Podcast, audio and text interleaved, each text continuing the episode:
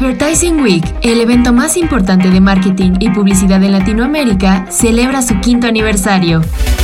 El evento contará con más de 7.500 asistentes, 300 speakers y 100 sesiones sobre el futuro de la publicidad, la mercadotecnia y la creatividad en la región.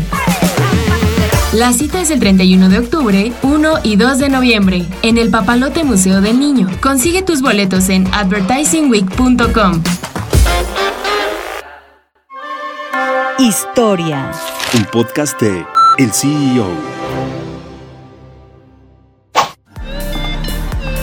Millones de personas alrededor del mundo han conseguido trabajo a través de LinkedIn, la red de profesionales más grande a nivel global. Pero, ¿sabes quién es el dueño de la exitosa empresa?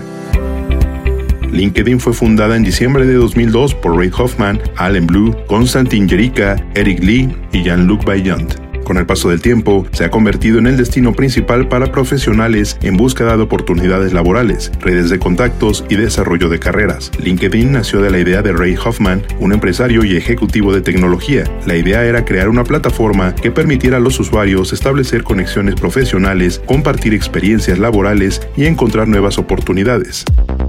Tras el éxito adquirido, en 2016 se dio a conocer la adquisición de LinkedIn por parte de Microsoft, quien adquirió la red social profesional más grande del mundo por aproximadamente 26 mil millones de dólares en un solo pago. La compra de LinkedIn fue vista como una estrategia clave de Microsoft para expandir su presencia en el ámbito empresarial y aprovechar la amplia base de usuarios y su sólido ecosistema. LinkedIn señala que cuenta con más de 900 millones de usuarios a nivel global, de los cuales 78 millones son de Hispanoamérica.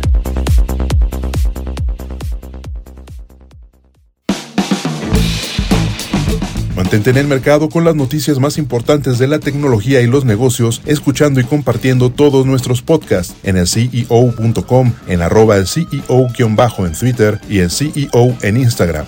Soy Israel Águila y nos escuchamos la próxima.